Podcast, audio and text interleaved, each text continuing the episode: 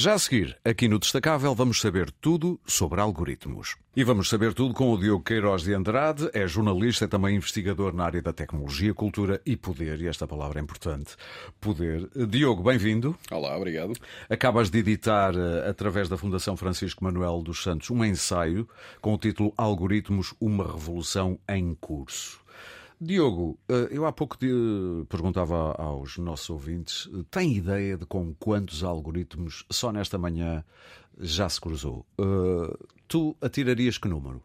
Varia muito, varia muito com o tipo de vida que cada um de nós faz. Certamente, se interagimos com qualquer aparelho digital, já interagimos com algoritmos, certamente, a esta hora. Portanto, um telemóvel cai um nessa... smartphone, sim, certamente, Exatamente, claro que sim. cai nessa Ah, definição. E se por acaso fizemos alguma espécie de aquisição, foram mais uma série de algoritmos com que interagimos. Na, inter- Ah, na internet. na internet, por exemplo, comprar um voo ou comprar um bilhete comboio, por exemplo, ou se formos a uma rede social, aí então interagimos com várias dezenas de algoritmos já provavelmente ah, a esta hora, portanto varia muito com o tipo de vida de cada pessoa.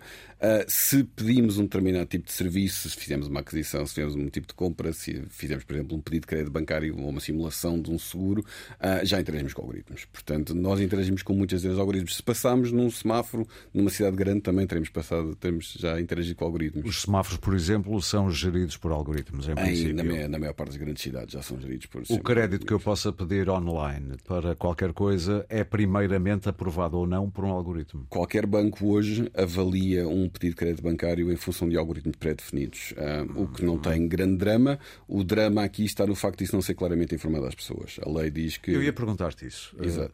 Eh, O, o subtítulo vá, do, do teu livro é Uma Revolução em Curso. Uhum. E, e o que eu acho é que, por exemplo, a Revolução Francesa, toda a gente se apercebeu quem lá estava. Certo. Uns perderam a cabeça, outros andavam com as forquilhas, mas a gente sabia que havia, as pessoas sabiam que havia uma revolução. Quando aconteceu o 25 de Abril, a gente sabia que estava a acontecer uma revolução. Isto é uma revolução silenciosa. E eu já vou, eh, para quem está aí, mas afinal é um algoritmo? Explica-me. Já vamos lá. Sim. Mas isto devia ser tão silencioso como está a ser. Não, não devia de todo. Ora bem, vamos lá ver. Há, há aqueles algoritmos simples com que nós interagimos no dia a dia que não são nada de particularmente complicado e que faz sentido que nós não sejamos alertados para eles. A maior parte deles, os que têm impacto social, deveriam vir com uma etiqueta de alerta. E é isso que se passa hoje, é que esses não têm etiqueta de alerta. Atenção, está a ser atendido por um algoritmo. Uma coisa Exato, deste estilo. Exato, uma coisa desse género. A questão é que nós não sabemos que estamos a interagir com algoritmos. E esse é que é o problema aqui. O algoritmo é opaco e atua na sombra. Pronto. E este é que é o problema. Esta revolução realmente está em curso e é uma revolução que está a acontecer sem nós termos muito bem noção dela. O objetivo deste livro é que haja mais pessoas com noção dela e por isso é que é um livro de, leitura simples, leitura rápida. Meus caros, e é pequenino, são 60 e poucas páginas, eh, tem mais uns anexos, mas o essencial, o sumo, são 60 e poucas páginas, lê-se numa tarde, nem tanto, e está muito denso. Ou seja, fica-se a saber tudo que é essencial, eu acho, sobre os algoritmos. Ah, Vamos começar então, não é começar, já começámos, mas vamos tentar, eh, para quem está do outro lado, eu já ouvi a palavra algoritmo. Eu lembro-me, para aí, no 12 ano, ter pensado: olha, já não chegamos aos algoritmos no fim do ano, porque sabia que estava na matéria. Sim. O que é um algoritmo? Aqui estamos a falar, de- este livro fala essencialmente de algoritmos de- relacionados com a inteligência artificial, mas a definição mais simples de um algoritmo é uma definição que a Joana Gonçalves de Sá, que é uma cientista portuguesa que trabalha muito questões de informação, costuma usar e que eu adotei, ah, que é ah, um algoritmo equivale a uma receita. Não é uma receita daquelas. receita culinária? Uma receita culinária, não daquelas muito tradicionais que só diz estão aqui os ingredientes, faça aquilo que você quer fazer, mas a mim, uma receita muito detalhada que tem os ingredientes, as quantidades exatas de cada, de cada produto que deve entrar e em, que cada, em cada local que ele deve entrar na receita, em cada momento, para nós sabermos muito detalhadamente o que é que deve acontecer. Um algoritmo é mais ou menos isto. Também poderia ser assemelhado a uma equação. Temos aqui, portanto, uma receita para conseguir um objetivo. é? Exatamente, exatamente. Pronto. Parte do algoritmo, parte da receita do algoritmo estão os dados. E aqui é que entram as subtilezas. Que tipo de dados é que nós colocamos para fazer a receita que queremos? Um algoritmo é uma equação que nos leva a atingir um determinado objetivo, um determinado resultado, e, tal como nas receitas, se os, os produtos que nós usamos não estão em boa qualidade, o resultado não vai ser bom. Se nós fazemos uma tarte de maçã com maçãs estragadas, eu diria que a tarte de maçã não vai ficar boa, não é? E não é só isso. Eu, se fizer uma tarte de maçã e tu fizeres uma tarte de maçã com a mesma receita, há de sempre haver alguém que diz: Ah, eu prefiro aquela do Exato. que esta. Portanto, há Exatamente. aí um fator humano Claramente. que depois se mete, não é? Exato, pronto. A questão é que, como tudo o que tem a ver também com alimentos, nós precisamos de saber com o que é que estamos a lidar. E os dados, nesse sentido, são como os alimentos, ou deveriam ser como os alimentos. E nós vamos ao supermercado e, quando compramos um alimento processado, nós temos uma etiqueta que nos diz o que é que está ali dentro. Sim. E quais é que são, quantos ingredientes, que ingredientes é que tem, as proteínas, a composição, a composição exatamente, deles. Exatamente. Quando compramos um medicamento na farmácia é o mesmo. O objetivo ideal será que os algoritmos também tenham isso? Que os algoritmos. Aliás, no caso da farmácia ou dos medicamentos, eu diria que alguns até sofrem de excesso de honestidade. Exato. Porque se formos ver os, as contraindicações ou os efeitos secundários que acontecem às vezes um no milhar, certo. nós só lemos aquilo e achamos que aquilo só vai fazer aquilo. Exatamente. Os algoritmos é o contrário. Não é dizem nada. opacidade absoluta. A maior parte deles sim. E esse é que é o problema neste momento. Se tu quiseres saber, como consumidor, eu estou com o meu telemóvel, de repente quero saber alguma coisa do algoritmo com que estou a interagir Há alguma maneira de fazer, de saber? Na maior parte dos casos, não. Na maior parte dos casos é impossível. Por exemplo, uma rede social não diz como é que funciona o seu algoritmo, em parte porque é propriedade intelectual uhum. e até aí até é aceitável que não seja uh, aberto a todo o mundo, mas de, deve estar acessível a autoridades. Sim. Eu sei também, porque tu falas aqui, eu já sabia que uh, o algoritmo é uma entidade da matemática que eu sei que era muito antiga. Sim, não tinha noção sim. que era tão antiga como a Babilónia. Sim, é. Acho que os é. primeiros algoritmos uh, são babilónicos, sim, é sim, isso? sim. Uh, Há 5 mil anos, por aí. É interessante ver como os algoritmos começaram a, desenvolvidos por, a ser desenvolvidos por várias civilizações, mais ou menos em simultâneo, em várias partes do mundo, mas sim. Correspondeu a, a, a uma necessidade? Era uma necessidade, sim, era certamente uma necessidade para. É, o algoritmo é uma equação, é uma receita, é uma forma de decifrar o mundo. Uhum. E os algoritmos serviram para explicar desde o movimento dos astros a, a, a, questões simples relacionadas com o tempo, muito importante a forma como medimos o tempo, é um algoritmo também. Tu, aliás, aqui no livro citas o Isaac Asimov, Exatamente. grande Exatamente. pensador e também escritor, uh, ficção científica, entre outras coisas, uh, e, e citas uma frase que eu acho que é que diz tudo, que é quando as palavras são curtas, digamos assim, a gente recorre à matemática. Exatamente. E foi isso que os babilónios e todos os outros exatamente. acabaram por fazer. É exatamente isso, sim, é verdade. nós temos esta necessidade de tentar. Às vezes há quem recorra à religião para tentar explicar o inexplicável, pelo menos para aceitar o inexplicável. Uhum. Para explicar o inexplicável, nós precisamos da ciência e precisamos da matemática. e apesar de eu vir de letras, a matemática tem este fascínio de ser capaz de explicar as coisas que nós não conseguimos compreender à primeira vista a ciência serve para isso, não é? Sim, sim, e sim, acho sim. que nestes tempos em que há tanta desinformação e em que há tantas dúvidas sobre o que é verdade e o que não é, acho que devemos reforçar a importância da ciência e acho que é um discurso importante para ter. Dizes, pegas aí num assunto que eu acho que é muito sensível. Tu estavas há pouco a falar de que um algoritmo funciona também com os dados que a gente mete lá, ou seja, nos ingredientes que pões na tal receita. Exato. Quem faz isso são seres humanos. Claro. Que fazem escolhas. Claro. E as escolhas não são neutras, nem ideologicamente. Nunca nem... são, exatamente. Portanto, há aqui um perigo. Há vários, há vários. Há o perigo de ser manipulado intencionalmente, de um algoritmo provocar uma manipulação intencional. Esse é um dos perigos. Consegues dar-me um exemplo do que tenhas visto por aí recentemente? Bom, assim? o que aconteceu com a Cambridge Analytica e os algoritmos que influenciaram as, as redes sociais e a propagação de informação política na, na, altura do Trump e do Brexit são exemplos fáceis para nós perceber o que é que estamos a falar. Ou é? seja, de repente uh, o algoritmo percebe que pessoas é que estão a lê-lo, ou a ler o resultado do que ele publica, vá. E, portanto, vá, eu vou-me pôr no lugar de um algoritmo. Ora bem, eu tenho aqui à frente um supremacista branco. Vou-lhe dar aqui informação que eu sei que ele vai gostar de ler. É isso? É isso e com algumas subtilezas, porque ia à procura de pessoas que tinham os perfis já pré-definidos para que pudesse servir um determinado tipo de informação que atingisse um determinado objetivo. Ou porque seja, já sabem que elas vão estar sensíveis Exatamente. a isso. Por exemplo, já, isto já está documentado, aconteceu no, aconteceu no Facebook algumas, alguns processos de desinformação em que o objetivo era fazer pessoas votassem a favor de Trump. Havia outros objetivos que era fazer com que determinadas pessoas não fossem votar. Tentando, por exemplo. Que dava mais jeito naquele círculo que não se fosse votar, por exemplo. Porque era mais fácil conseguir isso do que conseguir que eles fossem votar. Sim, Trump, sim, por exemplo, sim, sim, apoiantes de Biden não votarem porque, por exemplo, em relação a determinadas minorias uh, raciais, dizer que Biden não está interessado em apoiar estas minorias raciais, de forma que as pessoas se sentissem não representadas naquela eleição e não fossem votar. Exato. Isto a propósito de algoritmos, é o tema que temos aqui em cima da mesa no Destacável da Antena 1 neste fim de semana. Estamos a conversar com Diogo Queiroz de Andrade, é jornalista e também investigador na área da tecnologia, cultura e poder, eu volto a sublinhar a palavra, e acaba de editar, através da Fundação Francisco Manuel dos Santos, o livro, um livrinho de 60 e poucas páginas, mas muito denso, mas muito fácil de ler, Algoritmos, uma revolução em curso. Eu há pouco deixava uma pergunta no ar, uh, Diogo. Porquê é que não tens redes sociais ou o que tens é larvar? É muito pouco. porque as redes sociais, a forma de funcionamento das redes sociais já me trazia pouco de relevante.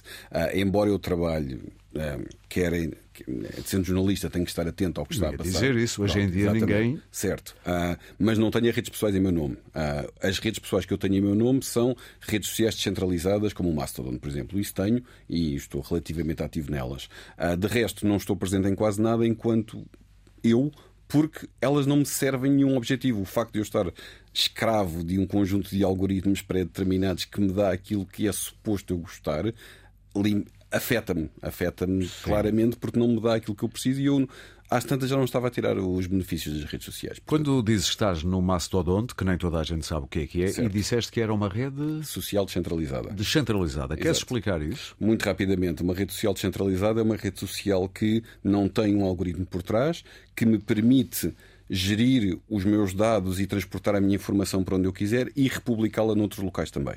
Portanto, é aquilo que se espera que no, futuro a maior parte das redes sociais seja, ao contrário do que, por exemplo, o Twitter ou o Facebook são, embora eles já tenham prometido que virão a ser descentralizados também, esses são centralizados e são aquilo que se chamam os jardins fechados, ou seja, o, os espaços onde nós não podemos colocar informação de fora nem e temos cada vez mais dificuldade em fazê-lo. Aliás, enquanto jornalistas, neste momento, por exemplo, no Twitter, já não se pode colocar uma notícia porque os títulos desaparecem. Quer dizer, pronto, uh, tem havido algum, algum bloqueio da informação. O atual dono do Twitter, do, do X, aliás, tem uma postura um bocado O Elon Musk, que é talvez um dos homens mais poderosos do mundo. Sem dúvida. Eu, eu há bocado sublinhei, quando falava de ti, a palavra Exato, poder. Exatamente, sim. Esse é um dos aspectos também importantes em tudo o que tem a ver com a inteligência artificial, não é? É a forma dos, é a questão de os poderes não serem controlados. E eu diria mais que tu também falas disso aqui no livro, no que toca, por exemplo, ao chat GPT, que é o, uma das formas de inteligência artificial mais Sim. conhecidas. Sim. Tem a ver com palavra.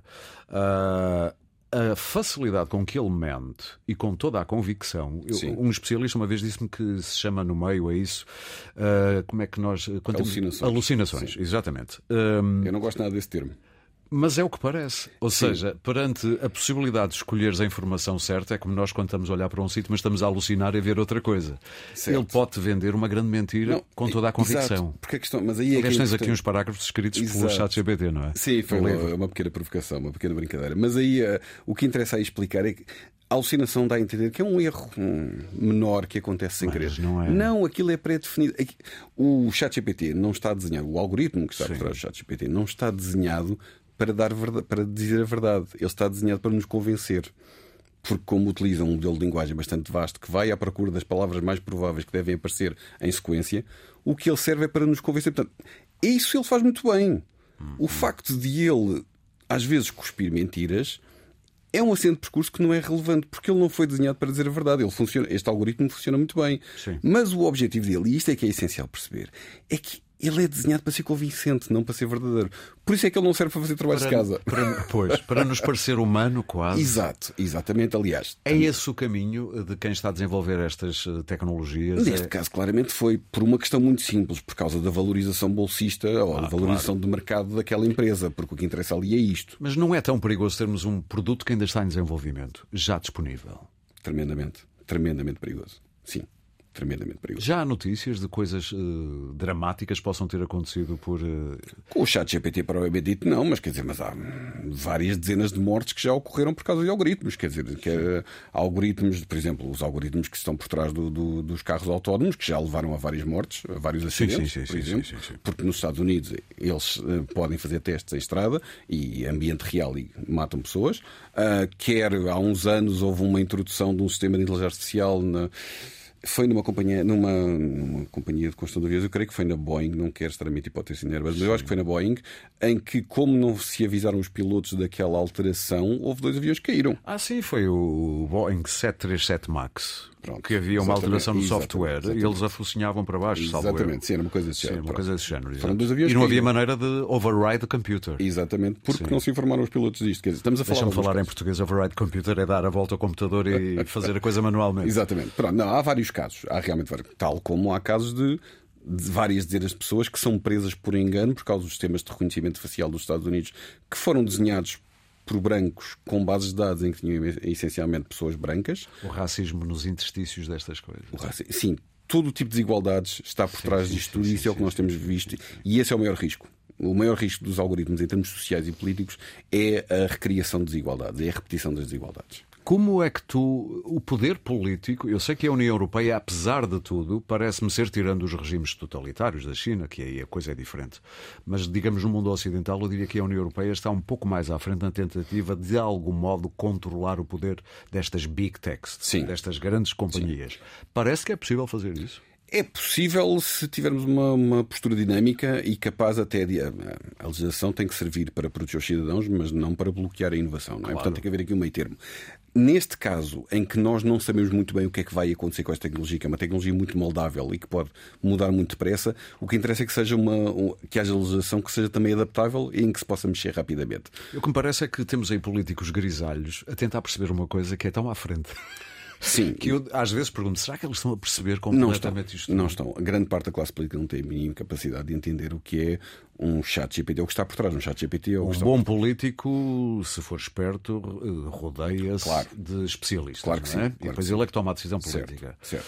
Espero que isso esteja a acontecer. Há algumas pessoas, por exemplo, do governo português, eu sei que há algumas pessoas que percebem bastante deste tema, por exemplo, ah, na agência de modernização administrativa. No, no governo que acabou de cair. Neste que está a cair, exatamente. Pronto. Uh... Era só para trazer o assunto à atualidade para a nossa também é verdade, também é verdade. Uh, sim, uh, sim, aí há claramente pessoas que percebem, por exemplo, na Secretaria de Estado para Digital também há, quer dizer, agora nas esferas mais altas, e se nós formos, por exemplo, olhar para o Parlamento português e ver quantos deputados é que são capazes de discutir questões técnicas relacionadas com tecnologia, contam-se pelos dedos de uma mão, Pois. diria eu. Pronto. Dirias que é mesmo verdade aquela sensação que, e já se aconteceu comigo, estar aqui a conversar contigo, tenho o telemóvel ao lado, estamos a falar de fraldas, crianças.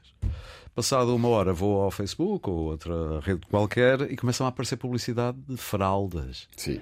Isto é verdade? Diria Ou é coincidência? Não, depende do, do smartphone, depende se, temos a, se tivermos o, a, a aplicação aberta. Não me espantaria que isso acontecesse, porque isso já aconteceu. Okay. Ter uma aplicação aberta num smartphone de uma rede social, ou do, seja Facebook, seja Google, Sim. que são os, domina, os players dominantes da, da publicidade, sim, eles fazem isso porque eles escutam sem, sem terem autorização para isso, já foram apanhados várias vezes a fazer isso, tal como em casa as pessoas têm o Google Home ou uh, Sim, aquelas, sim, aquelas sim. colunas também, também captam informação. Não Eu conheço fazer. pessoas que têm fita cola em cima do, do sei lá, do. Eu tenho. Exatamente. Eu tenho. Eu ia dizer isso como um exemplo de Certo, defesa certo. em cima do microfone, por exemplo, do computador ou, ou de outros aparelhos. Aliás, os próprios envolvidos nestas questões tecnológicas também têm. O próprio Zuckerberg tem. Uma vez foi apanhado numa imagem no, no, no escritório do, do Facebook e ele tem um, um, um autocolante a cobrir a câmara, porque qualquer pessoa sabe Sim. quão fácil é usar algoritmos para manipular acessos também. Duas respostinhas rápidas. Hum, tens medo de um futuro catastrófico com a- quase no domínio da ficção científica, em que a inteligência artificial e os seus algoritmos vão dominar-nos, como há tantas novelas de ficção científica? Achas que é um futuro possível? Vou ser muito honesto, não tenho ah, conhecimentos suficientes para poder opinar sobre isso. Não é o tema que me preocupa. Preocupa mais os perigos atuais, Ok. as desigualdades atuais, do que propriamente o, o cenário de uma superinteligência artificial que nos vai dominar. E agora vou ser muito chato contigo, porque só te dou mesmo um minuto, mas isto é muito interessante, é- só que o nosso tempo não, não- não é elástico. Black Box Problem. Em português, problema da caixa negra. Eu dou-te mais um minutinho, não, não é grave. Certo. Ah, o que é que é isto? Eu sei o que é que é, mas gostava que tu explicasses. O problema da caixa opaca é, que é mais ou menos a tradução da black Sim. box, é que nós não sabemos o que está por dentro do algoritmo. Voltamos àquela questão que tem a ver com a etiqueta da informação. Nós não sabemos, e é um, é um problema de transparência que é uma das questões essenciais quando se fala de regulação e quando se fala de transparência e para nós podermos ter confiança nos algoritmos com que lidamos, nós temos de saber o que é que está por dentro do algoritmo. O problema da black box é que nós não somos capazes de saber como é que o algoritmo chega a uma determinada conclusão. E há um exemplo maravilhoso disso, que tem a ver com aquelas ah, radiografias, ou. Exatamente, exatamente. Esse é um exemplo fantástico. É um... Queres dá-lo já agora? Posso, posso falar disso, eu falo disso no livro também. É uma questão que aconteceu há pouco tempo, há um par de anos, creio eu. Foi o MIT que acabou por fazer até um artigo científico sobre isto. Ah, foi dado por um, já não me lembro quanto é que era, no livro eu falo disso com algum detalhe, ah, alguns milhares de, de raios-x por causa, para analisar fraturas. Ah, fraturas de braço ou de perna, já não sei bem, já não lembro bem. E o que aconteceu foi que em toda a informação que o algoritmo que cuspiu sobre, aquelas, sobre aqueles raios-x que analisou, decidiu incluir também a raça. Da, A raça da pessoa, dos ossos da pessoa que estava a ser de analisada. cada raio-x. sem que isso lhe tenha sido pedido e sem que isso lhe tenha sido dado. A única informação que ele tinha era os raios-x. E a verdade é que acertou com, uma, com um rácio de precisão de 99,8%. Que é praticamente sempre. Praticamente 100%. Sim. Ninguém sabe como é que o algoritmo chegou a esta conclusão. Isso é assustador. E isto é muito assustador. Pronto. Isso não sabemos o que é que ele viu. devia meter, levar-nos a meter pés ao travão rapidamente ou, e ganhar aqui tempo para perceber? Ou Pois, idealmente sim, mas não parece que isso seja possível, porque o que está por trás de tudo isto é o sistema capitalista e depois o sistema de hipercapitalismo, nem sequer. O capitalismo sim. não é a concorrência normal entre as empresas. Estamos a falar de, de, muita coisa que está em jogo e depois também há concorrência entre nações. Portanto, parece-me que é impossível pará-lo. O que é importante é regulá-lo e, acima de tudo, nós possamos olhar para dentro dos algoritmos e perceber o que é que está em causa. Portanto, transparência mais uma vez. Última pergunta: algum conselho queiras dar a quem nos está a ouvir para se proteger de alguma coisa menos boa dos algoritmos? É mais nós sabermos o que é que está em causa. Portanto, quando falamos de algoritmos, tanto ler o que puder, não necessariamente o livro, se puder ser o livro melhor. Sim, mas, mas leiam mas qualquer outra coisa que, é, que esteja disponível de qualidade para poderem estar mais informados e para podermos lidar melhor. Porque quando estamos a falar de entradas para a universidade, quando estamos a falar de acesso a serviços públicos cada, ou privados também, cada vez mais estamos dependentes dos algoritmos e eles vão mexer com a nossa vida. Muito bem, Diogo Queiroz de Andrade, muito obrigado por teres vindo. Obrigado, eu. E aconselho vivamente, isto lê-se em duas ou três horas, Algoritmos, uma revolução em curso. Já agora, o livro vai ser lançado na próxima sexta-feira, dia 17, em Lisboa, no Corte Inglês.